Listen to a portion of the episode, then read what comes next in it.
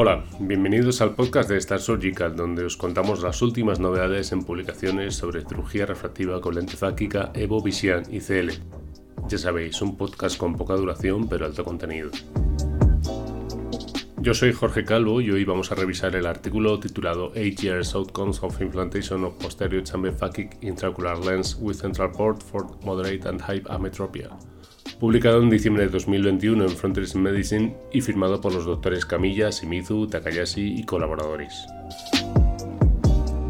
En el artículo describen el comportamiento y resultados clínicos de pacientes con lente Evo Vision ICL implantada hasta más de 8 años de seguimiento.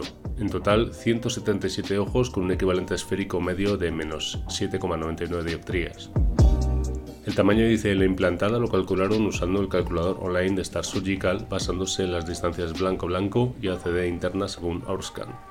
El seguimiento medio fue de 6,3 años, a máximo de 9,6.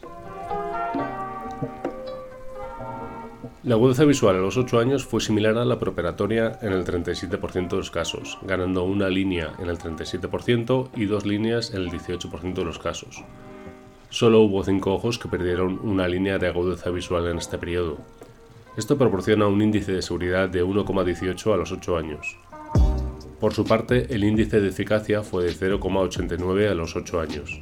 La predictibilidad en este periodo fue del 83% en 0,50 y 93% en una dioptría. Existió cierta miopización en algunos pacientes durante los 8 años que afectan estos resultados, obteniéndose un equivalente esférico menos 0,13 dioptrías más miope de media en la revisión posquirúrgica inmediata a la última a los 8 años. La densidad celular endotelial descendió en esos 8 años de 2.814 células por milímetro cuadrado a 2.672 células por milímetro cuadrado a los 8 años. Eso supuso una reducción del 3,6% en ese tiempo, es decir, un 0,45% anual.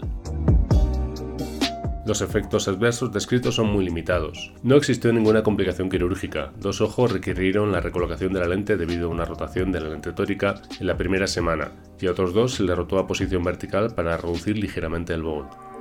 Tres ojos requirieron cirugía de catarata en los tres primeros años de seguimiento debido a la progresión de la catarata preexistente. Dos ojos requirieron retoque refractivo por progresión miópica.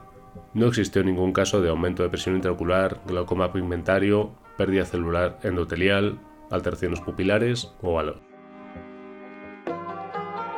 En las conclusiones, los autores confirman que el implante de lentes Evo Vision ICL proporcionan buenos resultados en términos de seguimiento a largo plazo, eficacia, seguridad y estabilidad. El problema de la formación de cataratas subcapsulares anteriores que aparecía con el modelo anterior ha disminuido notablemente con la aparición de la lente Evo ICL con puerto central en 2011. Sus resultados se suman a esta tendencia. El implante de ICL con puerto central es una opción quirúrgica viable para corregir ametropías a largo plazo de seguimiento. Por tanto, este paper se une al conjunto de artículos de seguimiento a largo plazo que presenta la cirugía refractiva con lentes ICL, siendo la única técnica y la única lente fáquica que puede presumir de artículos de seguimiento a largo plazo, metaanálisis, revisiones sistemáticas y nos dan fortaleza en sus resultados y evidencia científica. Y esto es todo por hoy. Hoy quiero mandar un saludo a los vecinos que están de reforma y nos han acompañado en este capítulo. Por lo demás, os espero en el siguiente con otra publicación. Espero que paséis un día estupendo. Haced cosas.